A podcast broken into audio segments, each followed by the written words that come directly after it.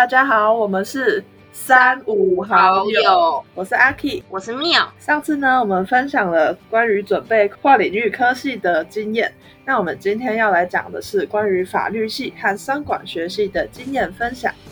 那这两类科系呢，是很多社会组的学生他们的目标科系。或者是梦幻科系，所以今天的内容一定有很多人好奇啊。那我们就请正取很多法律系的和商管学系的密友来和我们分享他的经验。首先来问问密友，你商管类面试的科系是气管吗？那其实我有听过很多人说，都认为气管学不精，可能会不好找工作。你有听过别人这样跟你说吗？那。首先，谢谢阿 K 的抬举，我没有争取很多个啦。对，好，那回到正题呢，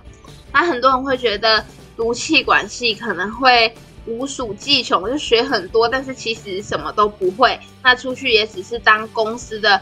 呃小员工啊、基层之类的。但其实我觉得好像并不是这样子。因为气管系它是会让你涉略很多个方面，但是你必须确定你自己是喜欢哪一个领域，那你必须要从这个领域再去多多的钻研跟琢磨。比如说气管，它总共分成五管：产销人发财、生产管理、行销管理、人事管理、研发管理跟财务管理。那如果加上第六管，就是资讯管理的部分。那像我自己呀，我是比较喜欢人事管理的。那因为我很喜欢这种人力资源的分配、人力资源的运用，甚至是一些劳工、外籍劳工啊，或本籍劳工他们的比例要怎么配对的这个部分的知识，那这就归类在人事管理的部分。所以我可能选修课，我就会选很多关于这类的课程。那我觉得你只要有一个确定的目标，其实你以后还是可以在你喜欢的领域，就是会被看见这样子。那你在公司也可以成为这个部分的专业这样。那至于说我另外一个是申请经济系的部分，那其实经济系它是归类在社会科学院，在成大的话。那他在台大同时是有看社会跟看自然的学测成绩的，因为我觉得它其实是讨论一种消费行为，就是一种在经济市场上的行为。那这类就比较偏社会啊、公民这一类，但是他也会学到一些理论的部分，可能是自然组他们学过一些数学的概念，怎么去推算，然后用这种公式的方式去推算他们。社会上的消费行为，那可能就是比较需要自然组的一些概念这样子，所以它其实跟商管学系还蛮不一样的。它主要是讨论的是人他在社会上的消费行为，就并不是说在企业里面的管理的部分这样子。所以如果有要同时申请呃气管学系跟申请经济学系的话，这个部分必须要拿出来做比较。然后也必须要找出他们之间不同的点，这样子。这样听起来，气管其实跟跨领域科系还蛮像的，就是学的范围很多，但并不是学不精。我们必须要有自己的一个比较想要的目标，然后借由再去学习其他领域的知识，让我们提升自己的能力。嗯好，那里面是蛮多学校的法律系，其中像是有北大和正大的法律系。那你觉得这两间学校的面试风格有什么不同呢？嗯，首先大方向的风格不同，就是我觉得北大法律系它整个氛围其实比较轻松，然后也比较没有那么严谨。但是正大法律系可能因为教授他会打断你嘛，然后可能会并不是让你这么畅谈你自己的想法，所以就感觉会稍微比较拘谨一点。那实际的例子就是说，像是我在北大法律系面试的时候，它总共是分两关。那教授可能就会问你说：“嗯，你是台南人，那你怎么会想要来北部面试这样子？”然后我就跟他讲说：“哦，因为其实我还蛮喜欢冒险，喜欢看一下外面的世界的不同这样子。”然后我就讲了很多我在高中的时候可能有去参加一些部落的活动，去登山，然后跟他。阐述我这种喜欢冒险、喜欢到不同地方的一个特质，这样子。然后我就跟他分享了很多很多，那他也完全没有要打断我，就是很让我畅所欲言。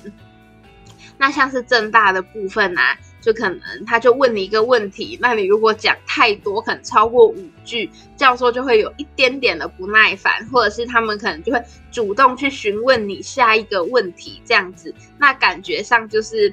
教授比较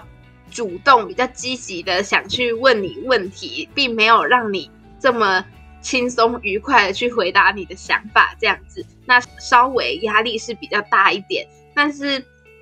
我必须要说，其实正大教授他们在问的问题真的是都还蛮有 sense 的，就是他不是那种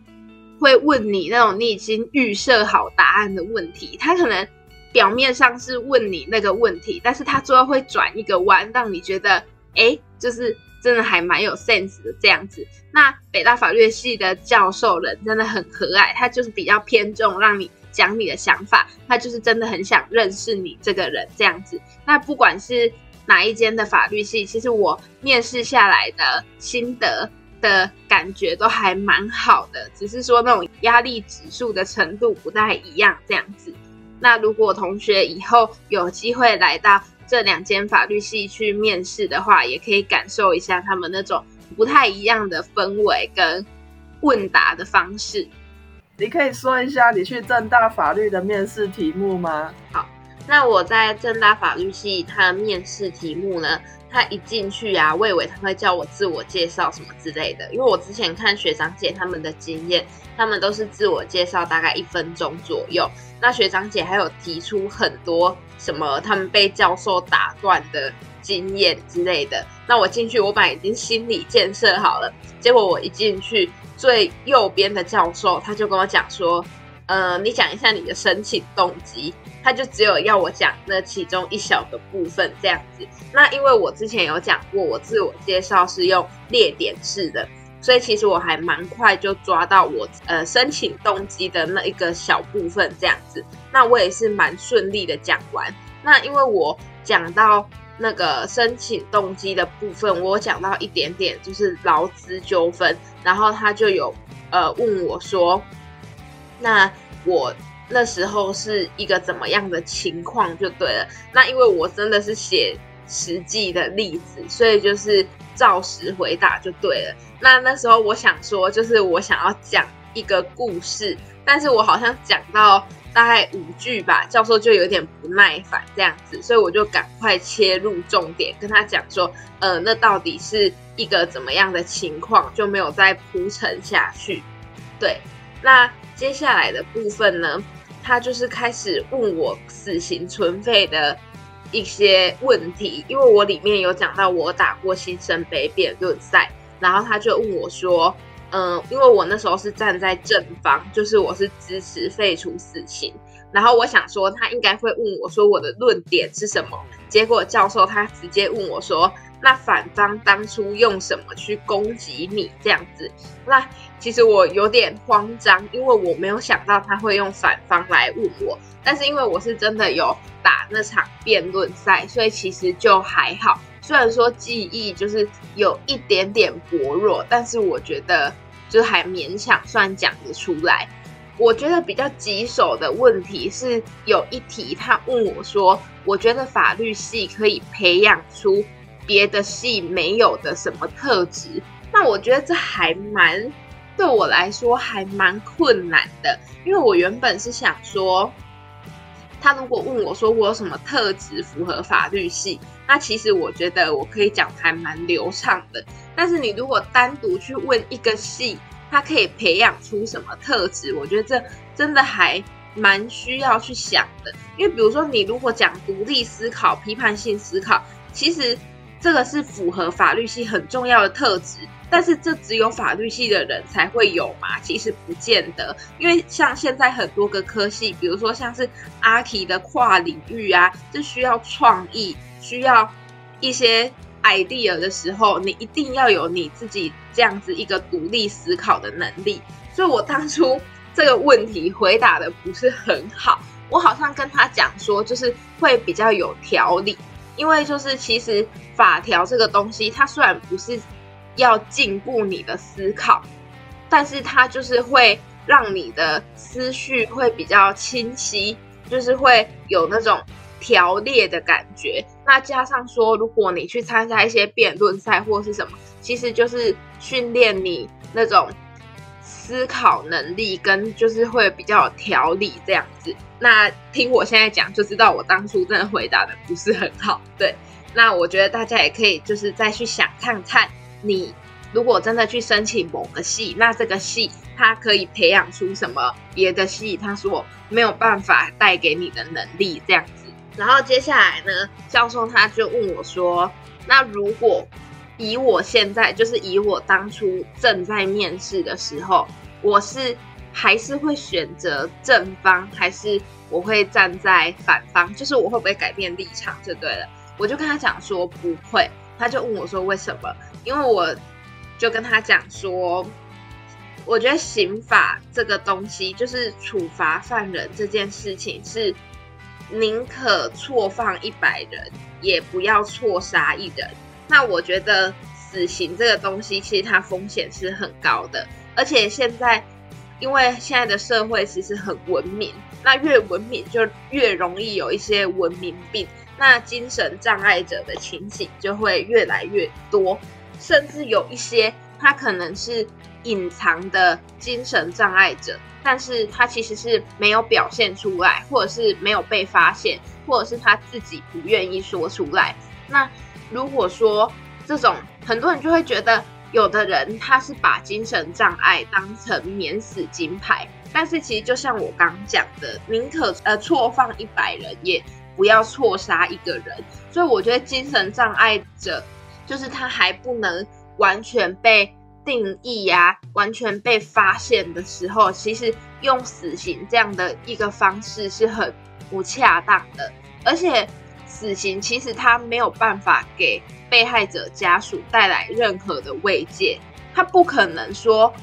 把这个人杀了，他就会觉得他的心情得到抚平，并不会，因为他亲人失去就是永远失去的，而且死刑要付出的成本其实非常大，就是包括金钱的成本、人力的成本，什么都好，而且重点，我觉得重点就是。其实，如果说被害者家属他没有办法得到真正的慰藉的话，那我们就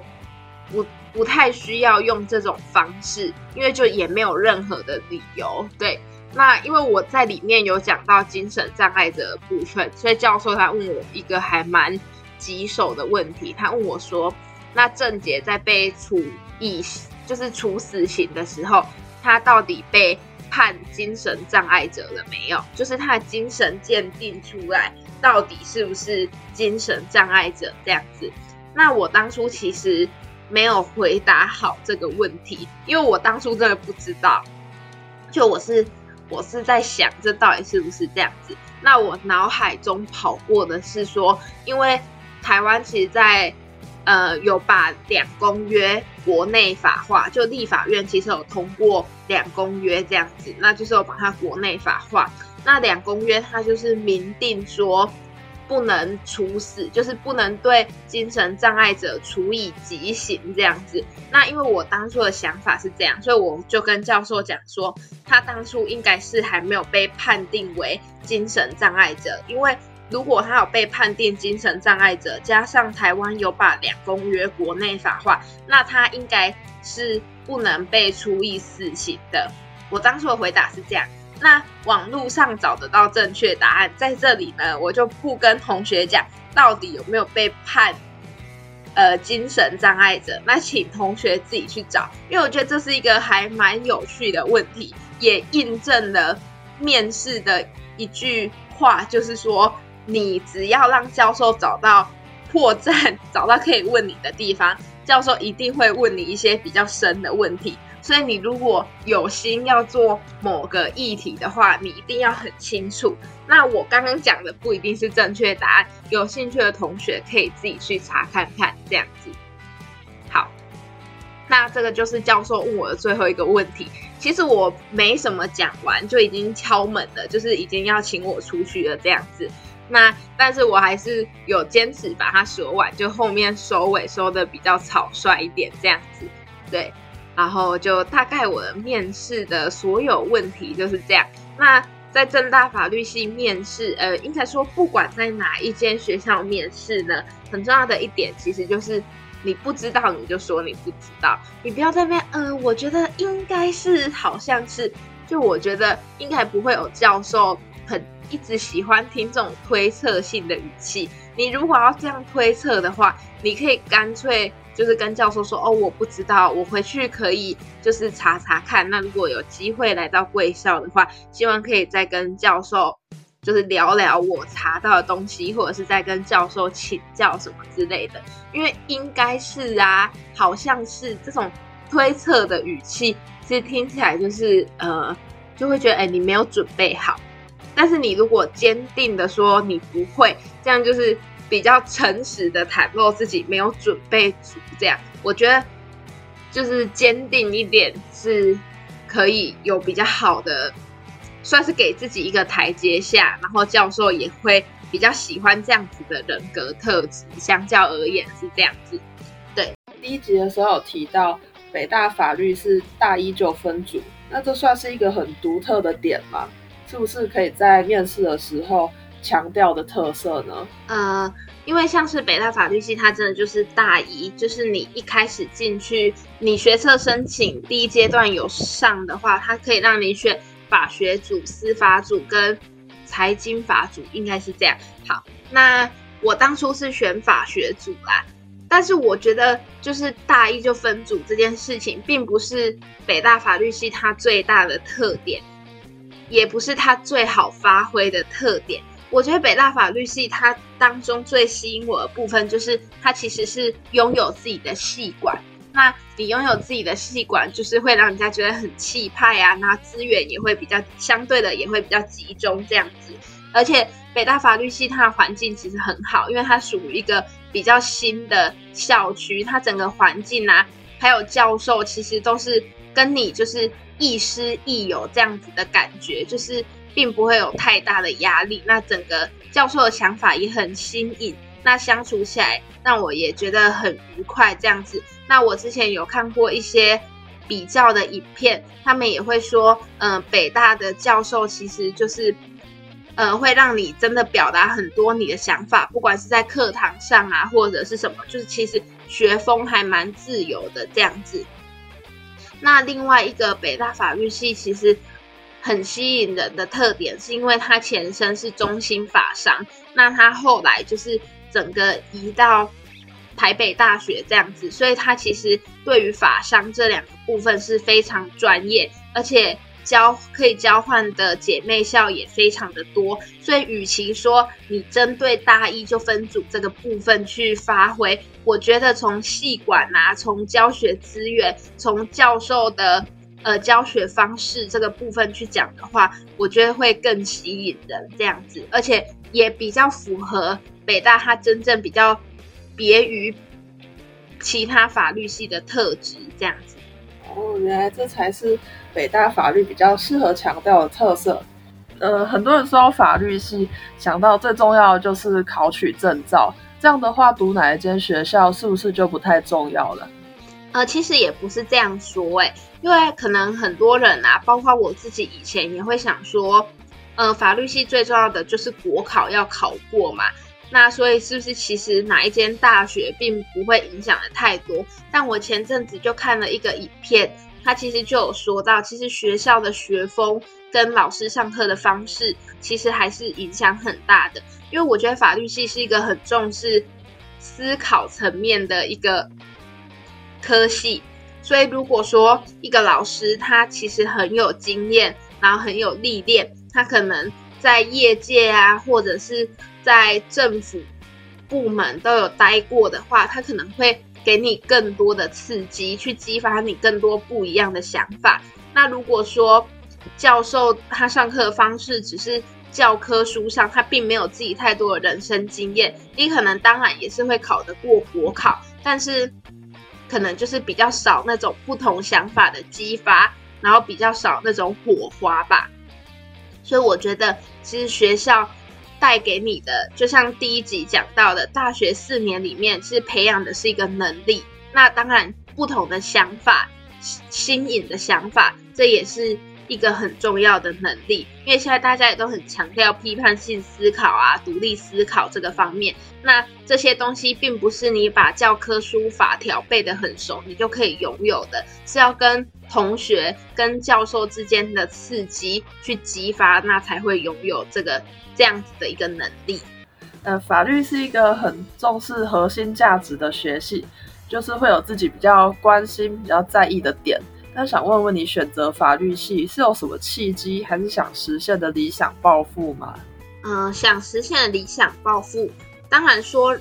我很在意的点是人权呐，但是这真的是一个很难实现的抱负，你只能在这条路上不断的努力，但是。它可能最后并不会完完整的实现，对，但是这个就是你的一个梦想嘛。那我之前在上台大开放课程啊，我听到一个老师，呃，一个一位教授，他在上刑法，那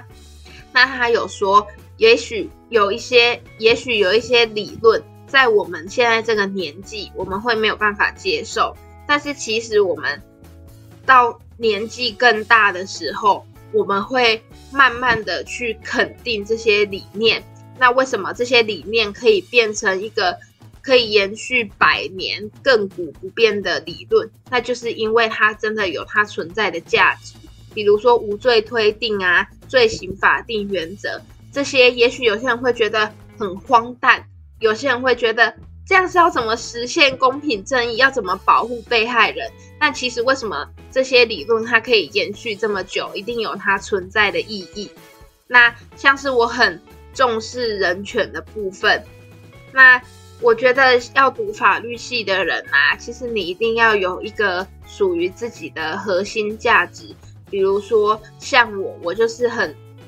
像我刚刚讲的，我很注重人权这个部分。那我认为这就是我读法律系的核心价值。虽然说人权的范围它涵盖很大，那有时候我们并不能完完全全去实现我们这个理想，但是只要我们有这个核心价值，我们就会朝着我们的梦想而努力。